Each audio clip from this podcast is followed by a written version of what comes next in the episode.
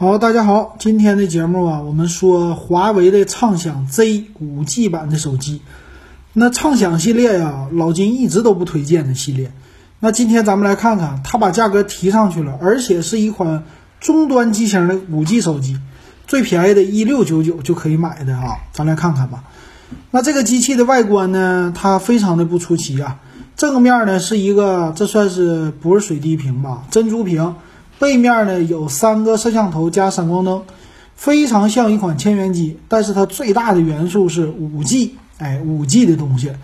咱来看一看五 G 呢，今年呢可以说是五 G 的爆发之年，不能说是元年了。但是五 G 啊，确实已经是到了千元机的价位了，非常的好哈。我估计到下半年的时候，五 G 差不多就一千块左右了。等到去年发布的那些 K 系列呀，那五 G 的手机也就是二手的卖到千元是不成任何问题的了，大家不用着急，咱们五 G 的手机杠杠的非常多呀。拿来看看吧，他说五 G 它有这种五 G 的侧边的天线呐，打电话呀什么的都强劲，呃，五 G 的场景各种的信号非常好哈。可惜呃我没有五 G 的套餐，我又没有五 G 的电话，关键是用不起，这最大的问题啊。它呢这次采用了天玑八百的芯片，哎，我我点点评的是谁家？我有点穿越了，不对，我说的是华为家对吧？它用的是 MTK 的处理器啊，有意思，有意思，有意思，太有意思了。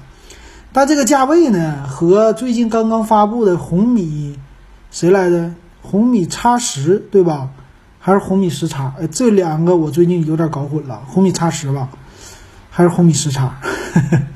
红米十叉，它那个推出的是一样的，天玑八百的处理器，七纳米的制程哈。呃，一会儿看他们俩做一个简单对比啊，不错不错啊。看看来便宜的只能靠 MTK 了，MTK 是价格杀手啊。看来是华为也是甘拜下风了，有一点哈。屏幕这次 OK 啊，六点五英寸全高清的二四零零乘一零八零，这算是 OK 的。九十赫兹刷新屏，一百八十赫兹采样率。这个屏幕呢，长相虽然不出奇，但是九十赫兹刷新屏，哇，这个卖点不错不错，非常不错。那它叫三摄四用什么呢？三个摄像头，主摄四千八，辅助的超广角是八百万像素，但是它可以当景深镜头用。同样的镜头啊，又可以当景深，又可以当超广角，挺好。另外一个凑数的两百万像素的微距，这个加起来三个摄像头加一个闪光灯，还行吧，算是千元机的配置，就是九百九十九块钱那种的千元机的配置。它具有的什么夜拍的功能啊，人像的功能啊，这我都不多说了哈，已经是说到腻了，没意思。但是呢，它支持视频防抖，哎，这个功能怎么这么？熟悉呢，这功能，这不是 OPPO 加 vivo 不他们家的功能吗？到了华为家，好像是平时不怎么说哈，支持视频防抖了，这一点挺好。那电池呢？四千毫安的电池，而且拥有是二十二点五瓦的一个超级快充的功能，这一点上来说也是挺难得，放在畅享系列了，挺不错的。OK。支持蓝牙，蓝牙一会儿看吧，应该是五点零的一个技术。哎，说完了，咱们来看详细参数。详细参数呢，它是天玑八百的，咱们记住啊，他们家还挺好，MT 六八七三的系列，把编号也写了。天玑八百呢是四个 A 七六的大核二点零 G，四个 A 五五的小核两 G。那看架构的话，确实不差呀。这个架构和他们家的麒麟九八五。还是有一些类似的吧，A 七六和麒麟的九八零也是很类似啊，这一点上还是挺好的，我觉得。A 五五的小核就不用说了吧。那咱们再来看看别的呗，六点五寸的屏幕啊是 TFT 的，但是分辨率够啊，可以，屏占比九十一点二。再来看内存，六个 G、六十四 G 两种的，但是支持扩展卡，NM 扩展卡，最大二百五十六个 G。背面摄像头说过了，前置呢一千六百万像素啊，很普通的摄像头啊。双频的 WiFi，蓝牙应该是五点零的支持。那这个其实应该是支持收音机的模式的哈，因为他们用的是天玑八百。但是官方并没有说它支持收音机。电池呢，四千毫安，支持二十二点五瓦，挺好。有三点五毫米的耳机接口，它的厚度呢八点三五毫米，重量一百八十二克，这个重量还行吧？这厚度也算凑合。送一个保护壳，看价格，售价方面啊，六加六十四 G 版一六九九的价格，六加一百二十八 G 版一八九九，差了两个 G 内存和六十四 G 的，呃不说错了，两个 G 内存是不差的，差六十四 G 存储差两百块钱，这不划算。八加一二八的版本二幺九九，这上去的价位有点高。那我们作为对比的呢，肯定要说红米了啊。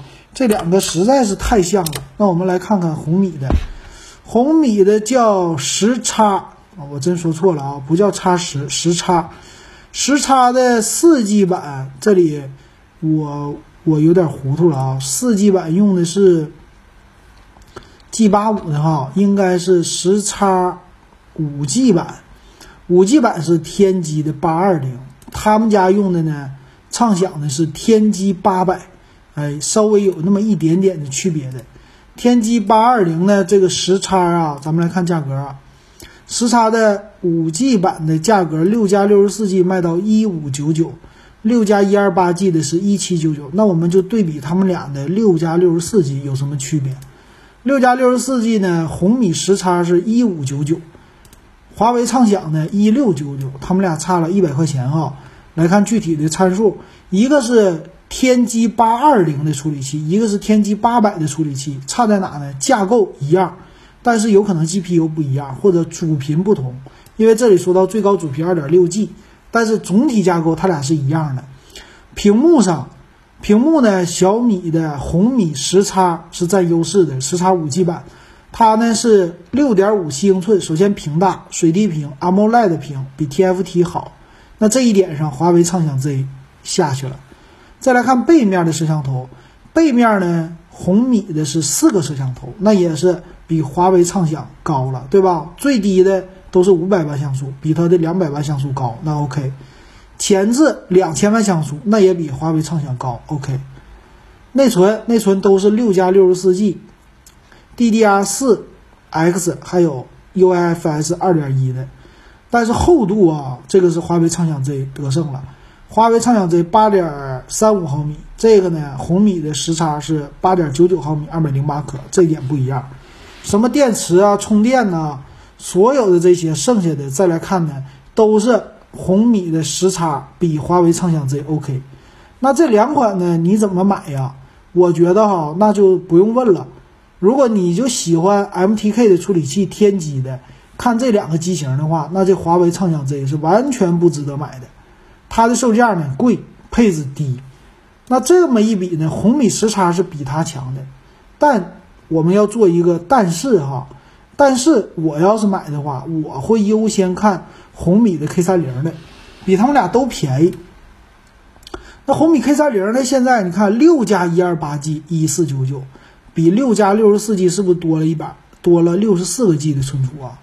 那屏幕也好啊，再来看它的详细参数啊。它骁龙七三零的处七三零 G 的处理器，这个处理器呢其实是 OK 的，作为终端机型肯定没有跑分儿，没有天玑八百和天玑八二零强。但是你看它的屏比两家都好，六点六七英寸，一百二十赫兹，二四零零一零八零，这个就不用说了，对吧？摄像头比他们俩都好，后置四个摄像头，六千四的主摄。八百万超广角，两百万微距，两百万人像，OK，那肯定比那两家好，主摄强。前置，前置呢两千万像素，加一个两百万像素，那这个也是跟红米的打屏比畅享 Z 好，OK。那再来看呢，存储 LPDDR4X UFS 二点一一样的，机身的厚度呢，重量和红米时差是一样的，电池多，充电呢二十七瓦一般。别的呢，它不是一个五 G 手机，差在这儿了，没了。那能看出来呢？这五 G 的芯片还是有点贵呀。五 G 的芯片卖的贵才可以，现在它的价格这么贵的哈。那我觉得这华为的畅享 Z 真正的哈体现出来它价值的就是降价，这种机型降个三百四百的都不成问题啊。但刚开始六幺八是不会降的，怎么也得三个月，给他三个月的时间。那我呢能看出来哈，天玑就 MTK 系列吧，它可能是五 G 领域的一个价格杀手。它在五 G 的领域呢是开了一个先河，可能会把机器变成一个一千两百块钱左右的手机，普及了五 G 的技术，它就是干这个活的。那别的呢，它就不占优势了，别的成本都非常低。那这个机器，我觉得华为畅享 Z 多少钱值得买？六加六十四 G 最低配的至少要降到一三九九，你值得考虑。如果是幺幺九九，那 OK，那就直接买就行了。但是现在降不了哈，可能会在线下给一些东西，但我觉得也 OK 的吧。如果你想体验五 G，如果你是五 G 刚需，你可以试一试。